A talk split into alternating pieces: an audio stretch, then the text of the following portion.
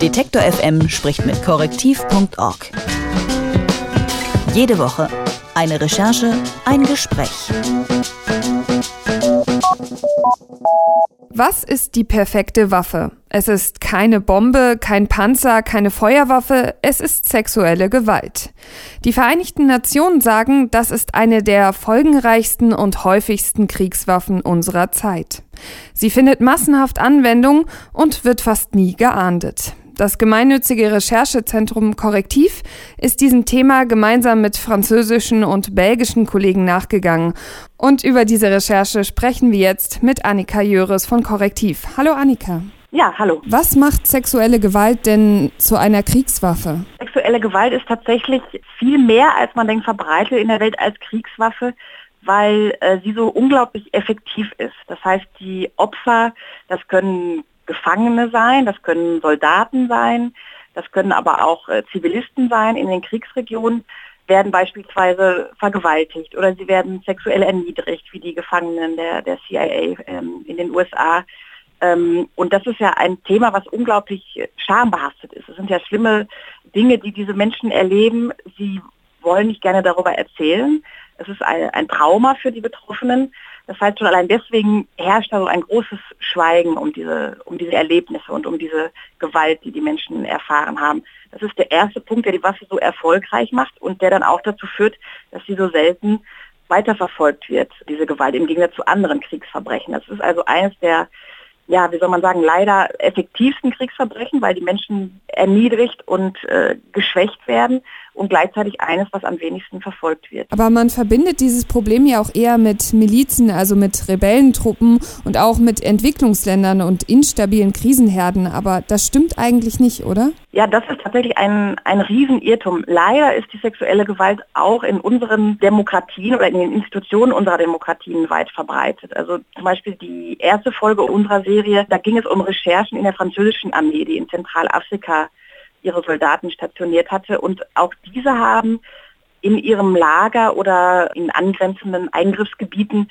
Zivilisten vergewaltigt oder Frauen dazu genötigt, äh, ihnen sexuelle Dienste zu erweisen und haben ihnen im Gegenzug ein paar Dollar oder ähm, etwas Essen angeboten. Also es kommt in der französischen Armee vor und traurige Berühmtheit hatten wir auch zum Beispiel die Foltermethoden der CIA erlangt. Das ist ja inzwischen schon bekannt geworden. Also Sie erinnern sich wahrscheinlich alle an diese schrecklichen Fotos aus dem Gefangenenlager bei Abu, Abu Ghraib oder aus Guantanamo, äh, wo Gefangene ja tatsächlich dann nackt zu Pyramiden gestapelt wurden, wo sie von Soldatinnen an, an Hundeleien durch den Raum geführt wurden oder die noch schlimmer sozusagen sexuell vergewaltigt wurden. Das heißt, das kommt auch in den größten Demokratien vor und es kam auch sogar, ähm, das ist sozusagen das Rechercheergebnis in dieser Woche, gab einfach das Ja zu diesen schrecklichen Methoden auch aus höchster Ebene. Also es ist häufig nicht einfach ein Unfall einer, einer Einzelperson, sondern in dem Fall der USA wurde es ja tatsächlich systematisch angewandt, um die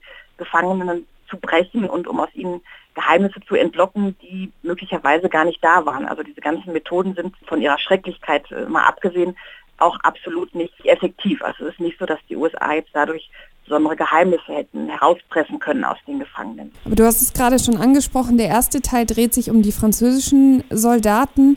Von welcher Dimension sprechen wir denn da? Sind das Einzelfälle oder sind das äh, wirklich viele? Ja, das ist natürlich ähm, eine schwierige Frage. Schwer zu beantworten ist einfach, weil dieses Schweigen so herrscht. Gerade wenn Zivilisten betroffen sind, die auch möglicherweise noch oder meistens ja in, in Ländern leben mit sehr armer Bevölkerung, zum Beispiel in Zentralafrika. Wenn da die französischen Soldaten ihre Lager aufschlagen, dann sind sie da in irgendwelchen entlegenen Gegenden, in, in armen Dörfern mit ungebildeten Menschen, die möglicherweise noch nicht mal schreiben oder lesen können. Das heißt, diese Menschen haben auch kaum die Möglichkeit, ähm, später Anzeige zu erstatten oder sich gegen das Erlebte aufzulehnen.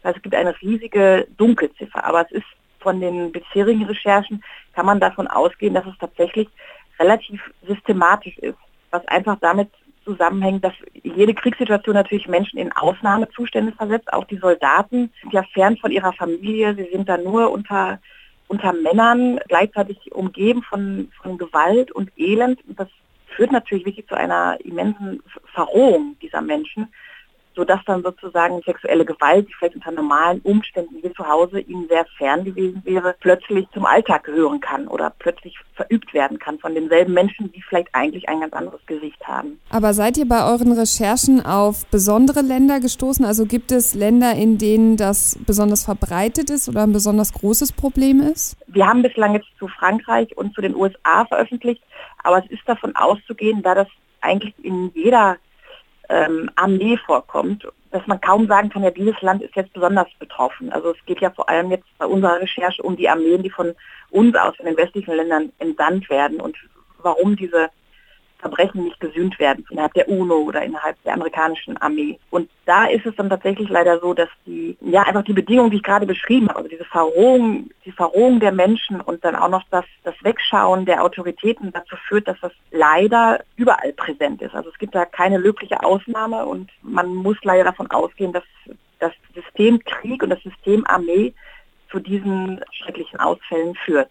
Du hast es jetzt schon zweimal angesprochen. Ähm, sexuelle Gewalt von Soldaten wird ja unzureichend verfolgt. Warum ist das so? Ja, es gibt in jedem Einzelfall ähm, eine Menge von Gründen, wieso das passiert. Also im, zum Beispiel im französischen Fall bei den Soldaten, die in Südafrika ja auch sogar Frauen geschwängert haben. Das heißt, wo man das eigentlich gut hätte recherchieren können. Jetzt da zum Beispiel das Kind eines französischen Soldaten geboren wurde, hätte ein DNA-Test gereicht, um das zu beweisen. Da hätte es mal einmal einen lebenden Beweis gegeben. Dem wurde aber auch nicht nachgegangen. Einfach, da wurden verschiedene Dinge vorgeschoben. Da gab es irgendwie keinen Hubschrauber, der die Ermittler hätte dahin bringen können. Oder die, die Betroffene konnte irgendwie nicht eindeutig den Soldaten auf Fotos wiedererkennen, die aber auch ganz anders aussahen als zu dem Tatzeitpunkt. Da wird einfach nicht richtig ermittelt, auch weil die Armee natürlich selber die Ermittlungen anstellen müsste, jetzt im Falle Frankreichs, und natürlich kein Nestbeschmutzer sein, äh, sein möchte. Das heißt, man bräuchte eigentlich eine unabhängige Institution, die solchen Anschuldigungen nachgeht und nicht die Armee selbst. Im Fall jetzt der USA, wo die Folter ja auch tatsächlich von, vom Vizeminister Dick Cheney damals unter Bush erlaubt wurde, offiziell, also da gibt es tatsächlich Dokumente, diejenigen, die diese Entscheidungen getroffen haben, also Dick Cheney zum Beispiel oder einige Psychologen, die diese Programme entworfen haben, diese schrecklichen Folterprogramme, die laufen immer noch frei rum. Das gibt da unter den Autoritäten unter den Gerichten und Staatsanwälten offenbar nur wenig Bewusstsein dafür, dass das auch ein Kriegsverbrechen ist, wie andere Kriegsverbrechen, die geahndet werden müssen und wo die Leute zur Verantwortung gezogen werden müssen, um künftig halt Wiederholung möglichst zu vermeiden. Nun gibt es ja zu diesem Thema eine große und internationale Recherche. Zero Impunity heißt das Projekt. Wie seid ihr da bei der Recherche denn vorgegangen? Das kann man sich schwer vorstellen, weil Opfer wahrscheinlich ungern darüber reden wollen und Täter noch unlieber sich dazu äußern wollen, oder? Ähm, ja, das war eigentlich eine Überraschung. Also die französischen Kolleginnen, die da vor Ort äh, recherchiert haben, die sagten uns, dass die Opfer ähm, sogar überraschend gerne gesprochen haben. Also zum Beispiel in Zentralafrika, die, diese die junge Frau, die geschwängert wurde von einem französischen Soldaten, die hat zum ersten Mal darüber sprechen können. Also zum ersten Mal gab es Leute, die sich wirklich für ihre Geschichte interessiert haben. Das heißt, häufiger ist da die gegenteilige Reaktion eingetreten, dass die Opfer gerne darüber sprechen wollten.